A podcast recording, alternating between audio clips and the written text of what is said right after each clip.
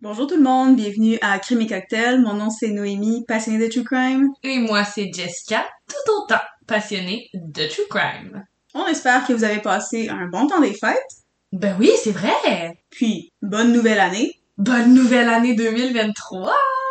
Je sais pas pour vous, moi on dirait que j'ai de la misère quand c'est des années qui ont pas un chiffre pair. Same! ah, je vois la nouvelle année arriver puis je me dis, hmm, Mais en même temps, 2020 nous a collissé un esti claque d'en face puis nous a dit pas toutes les années paires qui sont bonnes, ma bonne chum de fille. Fait que, gars. ouais c'est vrai, bon, ça, ça nous a donné une bonne leçon. 2023, let's go, on est prêt. Oh yes! Et la bonne nouvelle, c'est que, ben on est de retour de la semaine prochaine pour débuter la nouvelle année avec vous. Merci de nous avoir suivis tout au long de cette année, même si on est arrivé juste à la fin du mois d'octobre, spooky season. Merci quand même, puis on espère que vous allez être avec nous pour tout le reste de l'année 2023 et toutes les autres années à venir. Parce que oui, on se voit sur le long terme. Ah oui, certainement. On débute aujourd'hui la saison du Capricorne qui aura débuté le 22 décembre. Les Capricornes ont les célèbres du 22 décembre au 19 janvier et pour célébrer aujourd'hui, on vous présente The Infamous Doctor Death ou le docteur de la mort. Mais pour ça, on boit quoi, non? Un amaretto sour. Petit shout-out à toi, Caro du 13 ans. Merci de ton écoute fidèle. Fucking love you. Puis aussi, avant que je continue avec la recette du drink, un shout-out à Poupou, Ariane Pouliot, qui écoute notre podcast depuis le tout début et qui est Capricorne. Oh, shout-out à toi. une de nos fans numéro 1. Suivons avec la recette du amaretto sour. On commence par tremper le verre dans le sucre pour le rebord. Fancy. Fancy. On met une once et demie de liqueur d'amaretto, un once de sirop simple. Pour faire du sirop simple, c'est simple. Comme vous pouvez l'entendre, c'est bien Jess qui voulait que dise ça. Je suis désolée. J'ai un humour de vieux. On l'assume. Des fois, c'est le fun. Voilà. Bref, pour le sirop simple simple, on fait bouillir une tasse d'eau avec une tasse de sucre, ou simplement que les deux soient égales. Puis quand c'est porté à ébullition, ça fait des petites bulles. Ton sirop, il est là. Et voilà. Ensuite, on ajoute trois quarts d'once de jus de lime et une tranche d'orange avec une petite tranche de lime pour mix and match avec le jus. Ben voilà. Vous avez un amaretto sour? Chin chin. Cheers. Ah, on n'a pas donné notre note. On va la donner tout de suite. Euh, moi, j'aime beaucoup le Di Sarano, ben l'amaretto. Donc, euh, je vais donner un, un 8.2. 7.8 pour moi. C'est un, c'est un drink classique, mais qui est quand même bon. Puis ça sort un peu de l'ordinaire, même si c'est classique. Personnellement, j'aurais donné une note plus haute, mais il y a deux ans, à Noël, je me suis claqué un 25 onces de Sarano. Plus jamais. Arc. C'est sucré de chez Sucréville, ma chum de fille. Fait que j'ai comme un traumatisme de papille gustative, là. Impossible. Non, non, du Serrano, c'est, c'est, c'est- tu prends un drink, tu prends ça en shooter, pourquoi? Je sais pas pourquoi je faisais ça. Bref, on va continuer avec nos sources. nos sources pour le cas d'aujourd'hui sont britannicabiography.com, murderpedia.com, wikipedia.com, practicalpie.com, The Guardian, Google Maps, The Sun UK, Mirror Co UK, Metro Co UK, The Daily Star UK et Manchester's Evening News.com. Comme vous pouvez vous en douter, avec nos sources, ça se passe en Angleterre. Avant de commencer notre code jour, sachez que Harold Shipman était suspecté d'être le tueur en série le plus profilant de toute l'histoire. On estime qu'il aurait tué jusqu'à 250 personnes au cours de sa carrière. Par contre, je sais pas si vous avez écouté The Good Nurse, que ce soit le documentaire ou le film. C'est à propos de l'histoire de Charles Cullen, qui était infirmier, ça le dit dans le nom, et qui aurait tué entre 300 et 400 personnes. Ça, c'est une estimation. Et officiellement, il a tué 40 personnes. Ça, ça s'est passé aux États-Unis dans les années 2000. Donc, peut-être qu'en Angleterre, c'est toujours Chipman qui est le tueur en série le plus profilant de l'histoire, avec son estimation de 250 personnes, mais c'est bel et bien Charles Collins, avec son estimation d'avoir tué 300 à 400 personnes dans sa carrière. Moi, j'ai juste une question intéressante à demander. Est-ce que Colin se serait inspiré de Chipman? Je crois vraiment pas que ça a été inspiré par ça. C'est vraiment quelque chose que je vous conseille de regarder. On fera pas un épisode là-dessus, parce qu'en ce moment, c'est quelque chose qui, d'actualité, tout le monde en parle, puis Comme on fera pas de- d'épisode sur Jeffrey Dahmer, mettons. Exactement. Mais c'est vraiment intéressant à regarder. Surtout moi, ça vient me, ça vient vraiment toucher ma curiosité, tous les cas qui ont rapport avec des pratiquants des soins de la santé. Parce qu'on se le rappelle, No, c'est un de nos anges de la santé. Juste dire, t'es pas obligé de le prendre, mais moi je le dis. Bref. Je vais laisser Jess commencer avec l'histoire. L'histoire d'aujourd'hui prend place, comme vous l'aurez bien entendu, à Manchester, en Angleterre. Le tout débute le 14 janvier 1946. C'est ce jour où Harold Frederick Chipman voit le jour, faisant de lui un Capricorne. On va d'abord prendre un court moment pour vous donner une description plutôt générique de qu'est-ce que c'est un Capricorne au fait. Et vous allez voir, au long de l'histoire, on va faire quelques liens avec Chipman pour vous montrer à quel point il représentait les caractéristiques de son signe. Et mind you, surtout pour Poupou, notre auditrice, ce n'est pas parce qu'on présente un tueur en série profilant qui porte le signe du zodiaque qu'on a quelconque opinion négative face au signe du zodiaque. Personally, I love Capricorns. Moi aussi. Un Capricorne, c'est un être déterminé et fier. Souvent, il est reconnu pour être très carriériste. C'est vraiment pas rare que vous allez avoir un de vos patrons qui va avoir été Capricorne. Faites vos recherches puis revenez-moi, je vous garantis. Un Capricorne, ça ne se gêne pas pour dire ce que ça pense et sa détermination fait du Capricorne quelqu'un qui est passionné. Habituellement, he does anything to make their dreams come true. Sa détermination parfois peut être méprise pour du stubbornness ou parfois c'est du actual stubbornness. Niveau relationnel, un Capricorne c'est vraiment drôle mais relativement posé à prime abord. Il faut habituellement percer la bulle d'un Capricorne pour avoir droit à son vrai de vrai côté vulnérable et le plus foufou. De retour à Chipman, il va grandir avec ses parents Vera et Harold Chipman. Ouais, ouais, je, je le sais, c'est mélangeant quand le père du meurtrier et le meurtrier portent le même nom. Et pour ça, pour la fluidité de l'épisode, je vais me référer au père de Harold Frederick Chipman, le tueur, en tant que Harry. Donc le père s'appelle Harry et Harold Frederick Chipman, je vais l'appeler Harold Chipman. Loin de moi l'intention de vous mélanger, un petit fun fact, Harold Chipman, le tueur, a grandi le plus clair de son enfance en se faisant appeler Fred, parce que son deuxième nom, c'était Frédéric. Harry et Vera élèveront un total de quatre enfants ensemble, mais Harold était leur deuxième. Harry, il travaillait comme conducteur pour une compagnie de camions poids lourds, ou comme on dit aussi au Québec, des trucks. De ce que j'ai compris, Vera, elle est mère à la maison. C'est assez comprenable, des chauffeurs de camions, c'est souvent appelé à partir sur la route durant de longues périodes, donc ça ferait beaucoup de sens que Vera soit restée à la maison pour prendre soin du nid familial en son absence. Vera et Harry, ils pratiquent de manière très ardue la religion du méthodisme. Le méthodisme, c'est un courant issu du protestantisme. Écoute, je suis pas ici pour te faire des cours religieux. C'est un mouvement religieux et selon Wikipédia, il y aurait encore plus de 40 millions de pratiquants dans le monde. Tout ce qu'on a besoin de savoir, c'est que la famille de Harold Chipman, elle est croyante et pratiquante d'une religion. Harold, il adore sa mère. Il a une relation fusionnelle avec elle. Il passe souvent des journées mère-fils et Harold, il idolâtre sa maman. Un stupide cliché veut souvent que les petits garçons, ils voient leur père comme un super héros. Pour Harold, le héros, c'est sa mère. À l'école, il est excellent et il obtient des résultats remarquables à la plus grande fierté de ses parents. Il excelle dans tous les domaines, mais il obtient des résultats encore plus exceptionnels en grammaire et c'est comme ça qu'il va se faire remarquer. Niveau amitié, Harold, il est tellement concentré à obtenir des bons résultats scolaires, that's very Capricorn of him, et à entretenir sa relation avec sa mère, qu'il ne se laisse pas beaucoup de temps pour socialiser. Résultat, Harold est considéré comme un loup solitaire.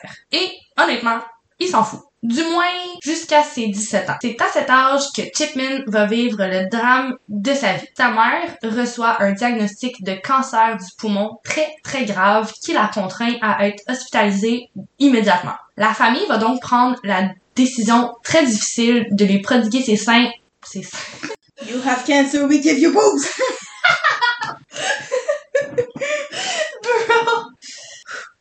La famille va donc prendre la décision très difficile de lui prodiger ses soins à domicile. Je, je peux plus. It ruined it for me, je suis désolée. Ok, on reprend notre sérieux parce que C'est sérieux? Ouais. Harold Chipman va alors devenir proche aidant pour sa mère. Et aucun membre de la famille n'était préparé à devenir un proche aidant. Is anybody ever ready? Plusieurs docteurs et infirmiers doivent venir au domicile des Chipman pour soigner Vera. À plusieurs reprises, Chipman observe les infirmiers administrer de la morphine et différents antidouleurs à sa mère. Il est complètement fasciné. Il gradue de ce qui est l'équivalent de notre école secondaire ici et il va débuter ses études en médecine. Harold Chipman, il a pris sa décision, il veut devenir médecin. Pour avoir rencontré deux trois personnes qui aspirent à devenir médecin et côtoyer de nombreux anges de la santé, je peux te garantir que leur motif était de sauver des vies et de tout simplement aider leurs prochains.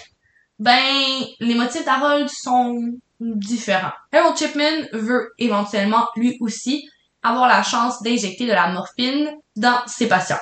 Est-ce qu'il était déjà tordu? I guess we'll never know. C'est en 1965 que Harold Chipman va être admis au Leeds University Medical School dans la ville de Leeds, toujours en Angleterre. C'est environ à une heure de Manchester où il a grandi et où il réside toujours. C'est comme l'équivalent de quelqu'un qui habiterait dans les Laurentides et qui irait à l'université à Montréal niveau commute. Il continue d'exceller dans ses cours et tous ses professeurs affirment qu'il a un avenir prometteur en médecine.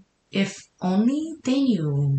Alors qu'il est dans le bus, pour se rendre de son campus à son domicile, comme il de dire, c'est environ une cinquantaine de minutes de route, il va faire la rencontre de Primrose May Oxtoby. Elle rentrait de son travail du moment, elle était vendeuse de rideaux, si j'ai bien compris, et Harold l'a abordée parce qu'il la trouvait super jolie, il l'a invitée à aller prendre un café, elle était charmée, ils ont échangé leurs coordonnées, ils sont allés prendre ce du café, ils tombèrent rapidement amoureux. Ça n'a pas pris beaucoup de temps avant que Primrose tombe enceinte de leur premier enfant. Chipman est terrifié. Il a juste 20 ans, il a pas terminé ses longues études pour devenir médecin. J'ai 20 ans, t'es clairement pas prêt à être médecin, là. Pour Primrose, il est hors de question de penser à l'avortement. It's immediately off the table. Pour elle, c'est un signe. La vie veut qu'elle devienne mère et donc c'est indiscutable, elle garde l'enfant. Donc, le père de Harold et les deux parents de Primrose vont contraindre le couple d'officialiser leur union et de, quote, prendre leurs responsabilités. Le 5 novembre 1966, Harold Chipman et Primrose Oxtoby se marient et Primrose adopte le nom de son mari. La cérémonie est en aucun cas grandiose. Rien de très spécial. C'est un petit mariage au civil dans lequel même les amis du couple sont pas invités. Il y a juste la famille qui a imposé au couple de se marier qui est présente.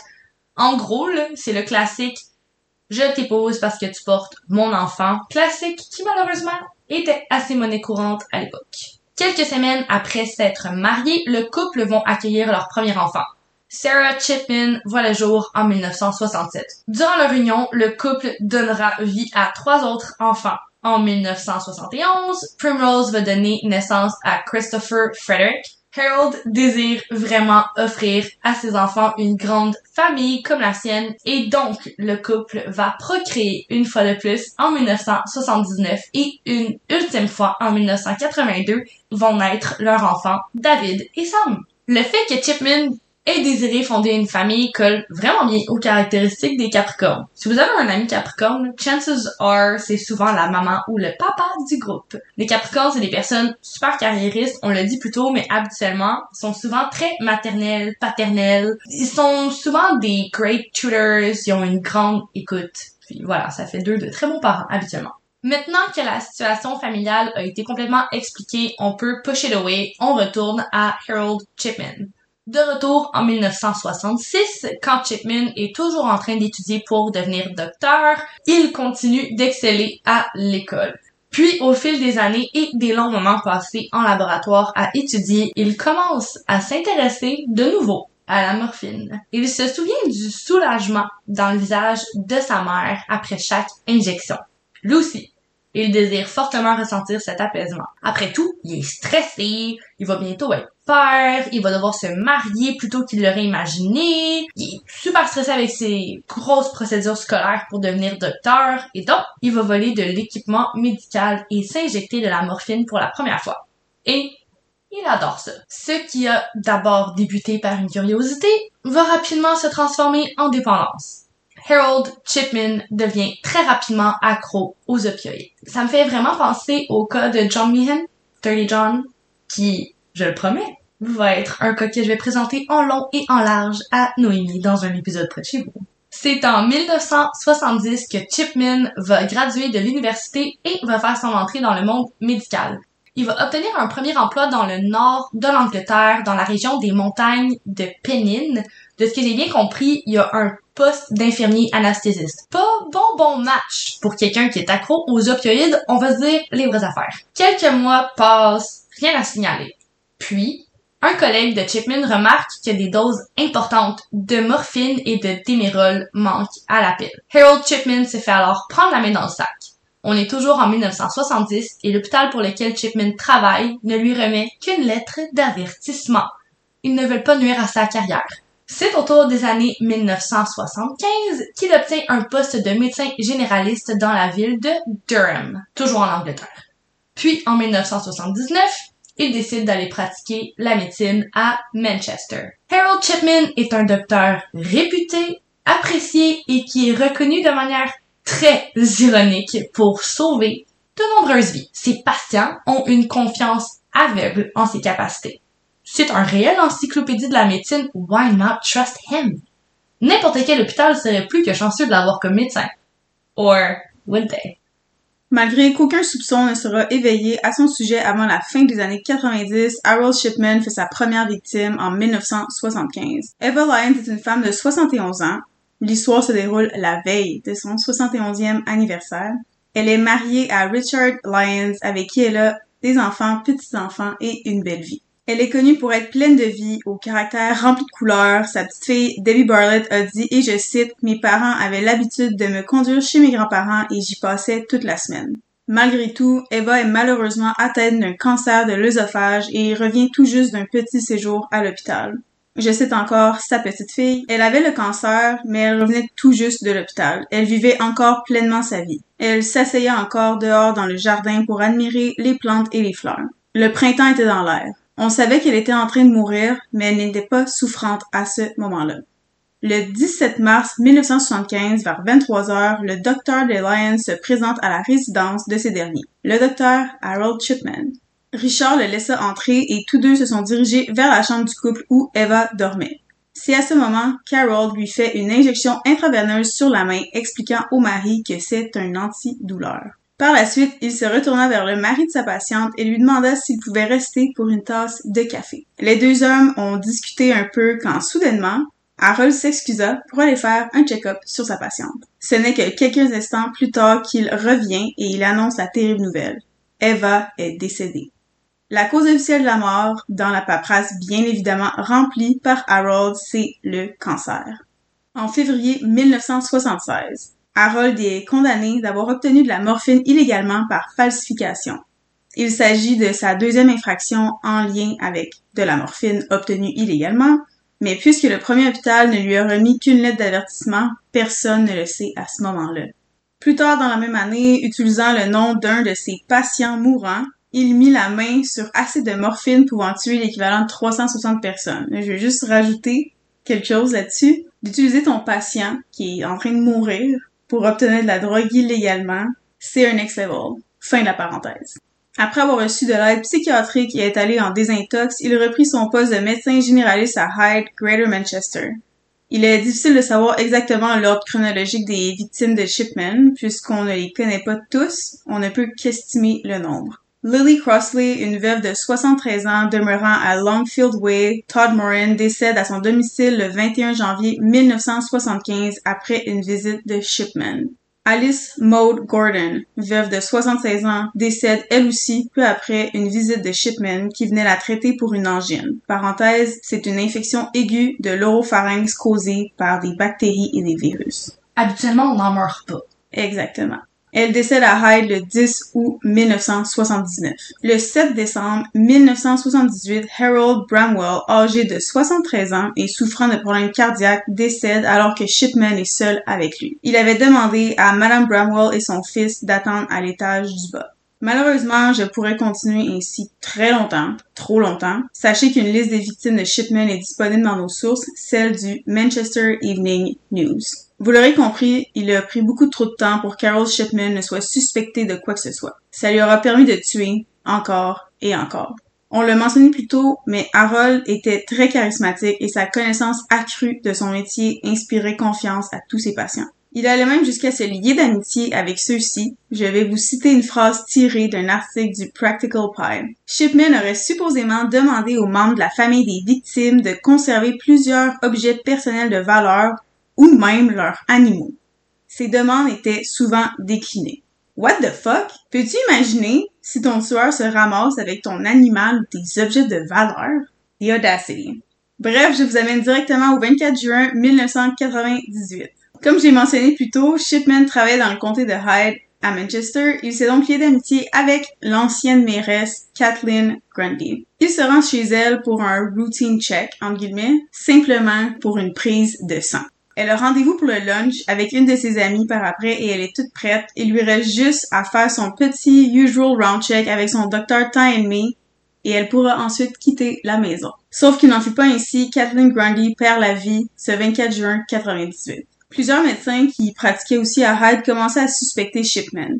En mars 98, Dr. Linda Reynolds a partagé ses inquiétudes au coroner du South Manchester District à propos du taux de mort élevé des patients de Shipman. Particulièrement, elle était inquiète concernant le nombre assez élevé des incinérations de ses patientes âgées. Elle le suspectait de tuer ses patients, que ce soit par négligence ou volontairement. Ceci fut rapporté à la police qui, faute de preuves suffisantes selon leur dire, n'ont pu accuser le docteur de quoi que ce soit. La mort de Caitlin Grundy ne fait qu'ajouter à ses suspicions. Sur son certificat de décès, Shipman avait classé sa mort de cause naturelle. Ce qui a vraiment mis de la lumière sur Shipman, c'est le moment où la fille de Caitlin, Angela Woodruff, apprit qu'un testament avait été fait excluant elle et ses enfants. La totalité des biens et un montant d'argent s'équivalant à 386 000 euros n'avaient qu'un seul bénéficiaire. Vous vous doutez bien? Harold Shipman. Laisser sa succession entière à son médecin au lieu de ton, tes enfants ou partenaire de vie, c'est bizarre, mais ce n'était que la pointe de l'iceberg dans toute cette histoire. Dans les dossiers médicaux de Shipman des deux dernières années, il a noté à plusieurs reprises lors de ses visites chez Caitlin qu'il croyait qu'elle avait une addiction à la drogue. Par contre, personne de son entourage savait ou même suspectait qu'elle abusait de drogue. Leur sentiment de malaise fut confirmé quand il a été découvert que toutes ces notes avaient été faites le jour de son décès. Pourquoi n'avait-il pas fait ces notes au moment des faits? Pourquoi attendre un an plus tard pour un problème qui existe soi-disant depuis quelques années? Tout ceci est venu à la surface quand le Nouveau Testament de Caitlin ainsi qu'une correspondance à propos de ce dernier avaient tous deux été écrits avec la même machine à écrire. Je veux juste préciser que c'est une zone grise pour nous un peu ce sujet-là. Il y a eu le Nouveau Testament puis une lettre de correspondance qui a été écrite à l'hôpital, je crois. C'est un peu difficile à comprendre. Techniquement, ça aurait été envoyé au département des soins intensifs. On n'est pas capable de mettre le doigt sur le contenu de cette lettre-là. Tout ce qu'on sait, c'est que c'est important à se rappeler qu'il y a une lettre qui a été écrite. Oui, puis toutes les deux ont été écrites avec la même machine à écrire dans le même ton. Si jamais vous savez qu'est-ce que c'est, dites-nous-le. Ça va nous faire plaisir d'être éduqués sur ce sujet-là. voilà, voilà. On n'a pas la science infuse, comme on dit. Et voilà.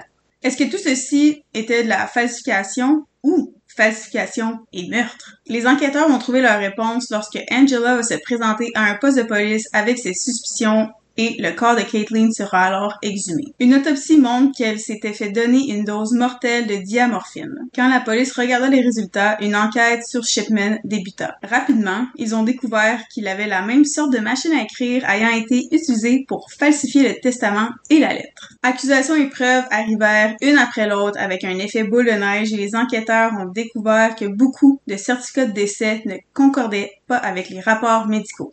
C'est le 7 septembre 1998 qu'Harold Shipman est arrêté et emprisonné. Après son arrestation, Chipman est catégorique. Hors des questions qu'il avoue quoi que ce soit. Il est un honnête médecin, c'est tout. Il essaie même de payer sa caution. Après tout, c'est un médecin, il a une carrière fructueuse, il a les moyens de payer le montant, mais il va se faire refuser la possibilité de même avoir une caution. Il voulait réellement le garder derrière les barreaux. Prof to that. Pour ce qui est de sa femme, Primrose Chipman, elle vit un énorme choc. Je sais qu'on en a parlé dans l'épisode 6 de Victor Hoffman, mais souvent, il y a des gens qui ne sont absolument pas au courant que leur partenaire de vie ou quelqu'un proche d'eux est en fait un tueur en série ou un quelqu'un qui commet des, des crimes graves tout simplement. Et c'est le cas pour Primrose. Surtout dans ce cas-là, si ses employeurs, ses collègues qui sont là avec lui chaque jour ne le savent pas, comment qu'est-ce que sa femme, qui est pas avec lui, qui est pas médecin pantoute, qui est pas dans son environnement de travail, pourrait le savoir? Et puisque Chipman va toujours revendiquer son innocence, Primrose aussi, elle reste aux côtés de son partenaire, super fidèle. Elle va rester avec lui tout au long de l'enquête, même après, puis elle va défendre que son époux est un homme bien. Dans le cadre de l'enquête et en guise d'alourdir la preuve qui va être présentée contre Harold Chipman à l'audience, plusieurs corps des patients défunts qui avaient été traités par le docteur vont être exhumés. Bear with me, vous nous connaissez maintenant. Oui, je vais tous les nommer parce que c'est important pour nous. Le corps de Joanne Melina, qui est décédée en 1998 à l'âge de 73 ans, va être exhumé le 21 septembre 1998. Le lendemain, c'est le tour du corps de Winfred Meller, aussi âgé de 73 ans. Winfred est décédé en mai, toujours en 1998. Le surlendemain, c'est le tour de Bianca Pomfret, qui a rendu l'homme en décembre 1997 et qui était âgé de 49 ans. Les trois corps sont examinés et c'est le 7 octobre 1998 que Harold Chipman va être accusé des meurtres de ces trois individus. C'est tout ce qu'il fallait pour obtenir l'autorisation d'exhumer plus de corps. Le 12 octobre 1998, on va exhumer le corps de Ivy Lomas, qui est décédé à l'âge de 63 ans en mai 1997. Le lendemain, c'est celui de Mary Quinn, qui a été enterrée en novembre 1997 et âgée de 67 ans. Le 10 novembre 1998, c'est au tour du corps d'Irene Turner, décédée en juillet 1996 à l'âge, elle aussi, de 67 ans. Le 11 novembre 1998, Harold Chipman est accusé des meurtres de Ivy Lomas et de Mary Quinn. Le lendemain, on exhume le corps de Jean Lilly qui a rendu l'homme à l'âge de 59 ans en avril 1997. Irene Turner et Jean Lilly vont recevoir justice le 3 décembre 1998 lorsque Chipman va être accusé de leur meurtre.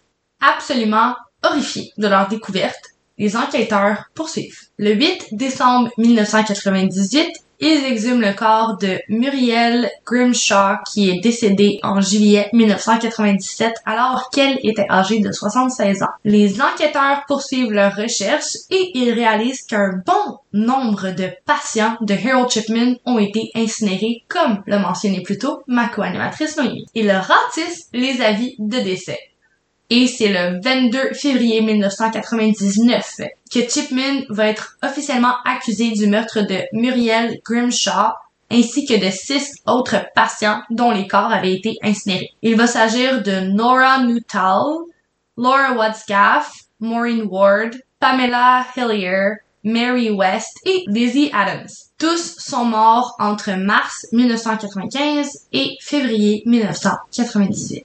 À ce stade-ci, Chipman n'a toujours jamais avoué aucun de ses meurtres. Nous sommes le 5 octobre 1999 lorsque les audiences débutent. Le docteur de la mort est accusé d'avoir tué 15 patients et d'avoir falsifié les documents officiels entourant la mort de l'ex-mairesse Kathleen Grundy. C'est le 31 janvier 2000, salut, je suis désolée, vous avez dû vous perdre dans mes dates, mais on est cinq ans après le premier meurtre officiel de Harold Chipman, le 31 janvier 2000, lorsqu'il va être jugé coupable du meurtre de 15 de ses patients. Cependant, Harold Chipman est suspecté d'avoir tué au-delà de 250 de ses patients. Il sera le premier médecin britannique de toute l'histoire à recevoir une sentence pour avoir tué l'un de ses patients. Let that sink in. Un docteur qui, à la base, on va voir parce qu'on a confiance en lui, on juge qui a fait les études, qui est là pour les bonnes raisons. Moi, sincèrement, je suis la première coupable. I have blind trust pour les docteurs. J'écoute ce qu'ils me disent celui-là, il a tué plus de 250 personnes. Mind fucking blowing. Ça a été aussi vraiment inculqué en nous. Quand je sais, je veux dire, dans le, dans l'ancien temps, je sais pas comment dire ça autrement, qui qu'on faisait le plus confiance, c'était à la gendarmerie et au docteur. Spécialement au docteur. C'était vu comme les personnes les plus haut classées, entre guillemets, encore une fois, ça a juste été inculqué dans la société, génération après génération, qu'il faut faire aveuglément confiance au docteur. C'était comme ça dans les années 2000, puis c'est encore un peu comme ça aujourd'hui. Personnellement, je n'ai jamais rencontré personne qui travaillait dans le système de la santé qui était pas là pour les bonnes intentions, qui était pas tellement intelligent, qui voulait juste mm-hmm. faire profiter de son intelligence à la société. C'est sûr que la société a un respect pour les docteurs. Quand t'es médecin, c'est la vérité absolue. Tu sais, selon la société, le médecin s'il dit quelque chose, comment tu veux vraiment contester ça? Puis, tandis que ça, je sais pas si ça vient me frustrer encore plus, vu que j'étudie en, pas en médecine, mais en soins infirmiers, mais ça j'ai vraiment de la misère avec les gens qui abusent.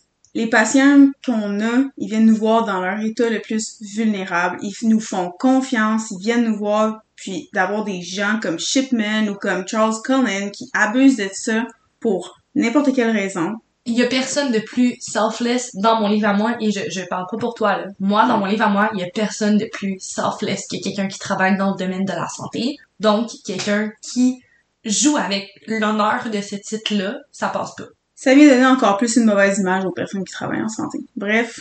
Pour en revenir à Harold Chipman, malgré le fait qu'il soit reconnu entièrement coupable d'au moins 15 meurtres en janvier, ce n'est que le 4 juillet 1998 qu'il va recevoir sa sentence.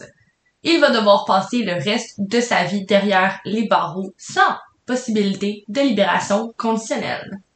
Harold a un très, très hard time en prison. Il va subir beaucoup d'intimidation de ses confrères de prison. No shit, est-ce que tué 250 personnes? Chances are qu'un de tes camarades de prison est probablement relié à l'une de tes victimes. C'est vraiment pas surprenant que you had it hard. Primrose Chipman continue de rester fidèle envers son mari qui, je tiens à le réitérer, n'a jamais avoué aucun des meurtres qu'il aura commis. Elle le visite régulièrement et un jour, elle lui demande la vérité. Elle lui écrit une lettre dans laquelle il écrit, et je cite, Dis-moi tout, peu importe ce dont il s'agit. Même avec celle avec qui il aura partagé sa vie durant 40 ans, il va garder le silence. Il est beaucoup trop fier pour ça. Might I say? Very Capricorn of him! C'est le 13 janvier 2004, un jour avant son anniversaire, que Harold Chipman va être retrouvé sans vie dans sa cellule. À l'aide d'un de ses draps de cellule, il s'est fabriqué un nœud coulant se l'est enflé autour du cou et s'est donné la mort par pendaison. Il va être décédé avant d'avoir admis aucun de ses crimes. J'ai dit ce que je pensais à propos de ça dans le dernier épisode, donc je ne reviendrai pas sur le sujet. Bref, dans l'un des rapports d'enquête rapportés par la couronne, il sera suspecté qu'Harold Chipman ait tué un enfant de 4 ans au début de sa carrière. On juge que le nombre de patients qui auront perdu la vie aux mains du docteur de la mort est au-delà de 250, comme on l'a mentionné plus tôt. Il aura tué en toute liberté de 1975 à 1998. Le fait qu'un médecin puisse avoir tué autant de personnes sans avoir jamais soulevé aucun soupçon a résulté en un grand émoi dans la communauté, et avec raison. De gros changements organisationnels seront apportés au Conseil de la médecine généralisée. Ce même conseil va accuser six médecins qui auront autorisé les incinérations de négligence. Le conseil juge que ces six médecins auraient dû soulever plus de questionnements et sonner la clochette d'alarme beaucoup plus tôt. Ils vont également accuser deux autres médecins qui pratiquaient la médecine généralisée dans le même hôpital que Shipman pour ne pas avoir remarqué les énormes quantités de morphine manquantes. Même après sa mort, Primrose continue d'affirmer que son mari était innocent. Aujourd'hui, elle a changé son nom pour pouvoir vivre sa vie hors de la portée des médias.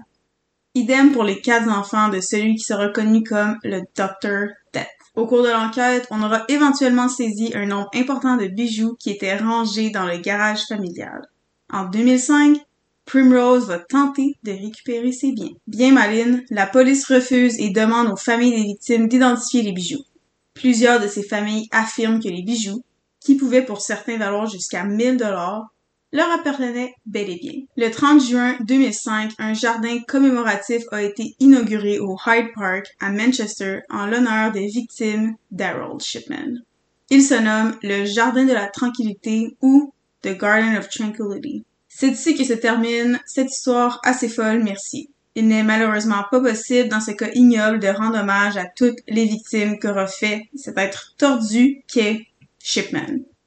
Par contre, on espère que vous prendrez le temps de mentionner à quel point il a dû être horrible pour ces personnes de mourir dans de telles circonstances lorsque vous partagerez l'histoire du docteur de la mort. Un gros merci d'avoir été avec nous pour cet épisode spécial Zodiac et pour continuer notre tradition, Jess, veux-tu nous donner un teaser pour la semaine prochaine? Et euh, oui, ma chère amie, on retourne dans notre formule traditionnelle tour à tour et donc je prends le micro la semaine prochaine pour te raconter une histoire qui prend place aux États-Unis. Ça va définitivement être le premier épisode de deux parties parce que je compte te présenter deux cas horribles mais drôlement similaires.